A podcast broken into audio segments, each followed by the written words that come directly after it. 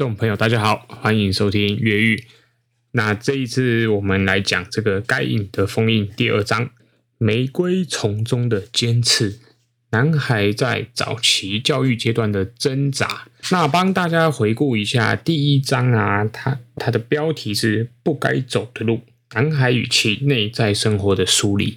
那如果大家还记得第一章在聊些什么，其实就是在讲说，哎，男孩子有一大堆。有苦难言、说不出口的一堆奇奇怪怪的那种难相处的问题，这些到底是怎么来的哦？作者其实帮我们做了一个解释。那接下来啊，进入第二章之后，作者这边其实他是在用一个我们男成一个人类发展的阶段啊，开始一步一步的会带我们去前进探索，说男孩的这些。成长阶段碰到的各种问题是怎么样去变成这种该隐的封印，让他们变成木讷寡言？大家应该有点印象，幼稚园的时候、国小时候的阶段的事。诶，不知道如果说听众朋友你们是成人，可能二十岁以后啊，你们还记不记得小学的求学经历，或者甚至是幼稚园发生的事情？不知道大家还记不记得哦？如果你还记得。你来回忆一下，你班上是不是一个班级？我们以前大概是假设三十五个人好了，有一些末段班的那些二十五名以后的同学，你是不是几乎都记不起他的名字？然后这些人随着时间过去之后，你也根本就不记得他们存在了。可是你记忆里面，往往你可能会有点记得他们调皮捣蛋的模样。所以作者呢，这边其实就开始跟我们聊说，诶，这些。调皮捣蛋，然后可能成绩永远都排在班上倒数前十名的这些小男孩，他们到底怎么了？首先，你得要谈一谈，就是说，一进入幼稚园这一块，大家都知道，幼稚园其实就是一个集体生活的概念嘛。幼稚园里面，女孩子们、小妹妹，她们是很听话的，就相对男孩来说，他们是比较好。进入这个体制里面生活的，所以作者这边呢、他开始跟我们聊说，诶，在幼稚园阶段啊，其其实就已经会发生一种，就是男老师们其实比较独厚女生，因为男孩子他们总是调皮捣蛋嘛，比如说你叫他们坐好，诶，他就坐不住啊，他为什么这么过动哦？这些都是开始会出现一种性别刻板印象在幼稚园这个体系里面呈现出来。那幼稚园再往上呢，进入了国小这个阶段哦，就更麻烦了。为什么呢？因为国小开始有一个很重要的是，我们要开始教识字。也就是说，从国小阶段的体制教育里面啊，其实开始教大量的知识。这边呢、如果我们中断一下去讲说，诶，教知识那没有问题啊，我小孩进学校本来就是要学这些东西。作者就是在跟我们聊到了另外一个东西，就是所谓的学习障碍。应该有不少人，如果说听众朋友你是关注教育的朋友的话，你们大家应该都知道说，男生跟女生他们的那个幼儿发展阶段的早熟度其实是差距很大的。比如说，我们讲语言系统好了。那一般的女女的婴儿，她可能在一岁出头，她就会叫妈妈了。可是我们发现说，诶，男生不对啊，男生有的甚至到两岁才会喊妈妈。像我自己的小孩也还不会喊妈妈。那这个很值得担忧吗？哦，未必哦，因为作者这边也告诉我们，随着他再往后发展，诶，男孩慢慢就会追上女孩了。这种。男孩跟女孩之间学习追逐的故事，要到什么地方才会男孩甚至超过女孩呢？大家可以去回想一下，比如说你小学阶段，你的前十名是不是可能有六七个都是女生，可能就两三个是男生？可是到了国中的时候呢，哎呦，不一样喽！你会发现，男孩子在国中这个阶段的学习能力就突飞猛进，然后哎，班上突然间可能一半变成男生了，甚至有的班级哎超过。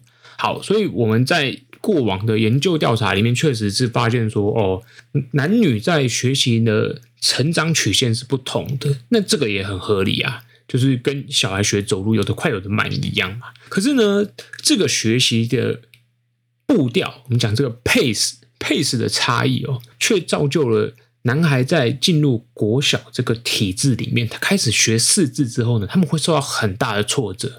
就好像有点像，哎，他其实还不适合学这个进度的时候，可是，在体制里面，大家是齐头式教育嘛，就是平等的，全部人都要一起学同一种进度的情况下面，哇，这个男孩子就开始受到很大的压力了。然后呢，这种压力啊，他同时也会让老师觉得说，哎，你们为什么都学不好呢？所以他可能在自尊心上面，他就会受到一种打击。哎，为什么同学学得好，女孩子们学得好，我学不好？或者是老师觉得我学不好，我这个都是一种是自尊心上面的伤害。这个是男童在学习上面的困境。同时呢，作者这边另外就告诉我们说，哎，另外在刚才我们前面提到的这个团体生活里面，破坏秩序里面，男童因为他们的精力天生就比较旺盛。这个我相信，如果呃听众朋友你们是父母的话，你有个男宝宝，你们应该都会有很深的体悟，就是哇，男童那个精力真的是怎么样耗都很难耗尽。所以作者这边也告诉我们啊，这个例子同样发生在学校里面，就是这些貌似有过动。有学习障碍的这些男童啊，其实他们未必是大家眼中的所谓真正的有学习障碍的人，他可能只是在这个阶段里面哦，他还没有办法跟上这个进度。可是呢，这一些种种的语言学习上面的困境，然后可能包括。团体相处、团体生活里面的困境，然后还有他自己在同才之间比较的这种自尊心的打击，最后再加上，哎，老师如果是比较得爱、得天独厚女孩子，那这个就开始会造成一种性别差异的对待。那当然，作者这边也跟我们聊一个很好玩的是说，他们也去做了一个调查，去调查是学校的女老师。就是普遍，他们真的比较喜欢女孩子，因为他们的回答也很正常。他们是用有点防御心态，是说学校绝对是一个平等的地方。可是因为女孩子适应体制是比较容易的，所以我们不得不说，我们真的比较喜欢女孩子。好，老师们也很诚实嘛，而且这也不是什么不能讲的秘密啊。就当过老师的人，大家都很辛苦。我想这个不管是听众朋友还是我，我们都可以体会这件事情。可是呢，像这样子的对男童的某些刻板印象，它确实造就了男孩自尊心的受损。作者在这边呢、有特别跟我们讲到说，自尊心对小孩的学习是非常重要的。就是一旦他困境受困在这个自尊心的这个漩涡里面哦，他对学习开始感到痛苦。很遗憾的就是，哎呀，他就会开始逃脱不了那个泥泞。然后就会成为我们眼中的那种吊车尾问题学生。讲了这么多的这一段前面的这些引言呢，大家很好奇说，可是这样子的刻板印象我们要怎么解决啊？我们到底要怎么帮助？比如说小孩就是精力旺盛啊，那我们要怎么处理？哦，作者不是没有提出解方嘛？所以他在中间的时候其实有提到蛮有趣的一块，他告诉我们说，如果一间学校啊，他可以不要对男童有这种。偏见式的看法，他能够保持中立的话，他相信啊，对男男孩子来说啊，学习可以变成完全不一样的事情。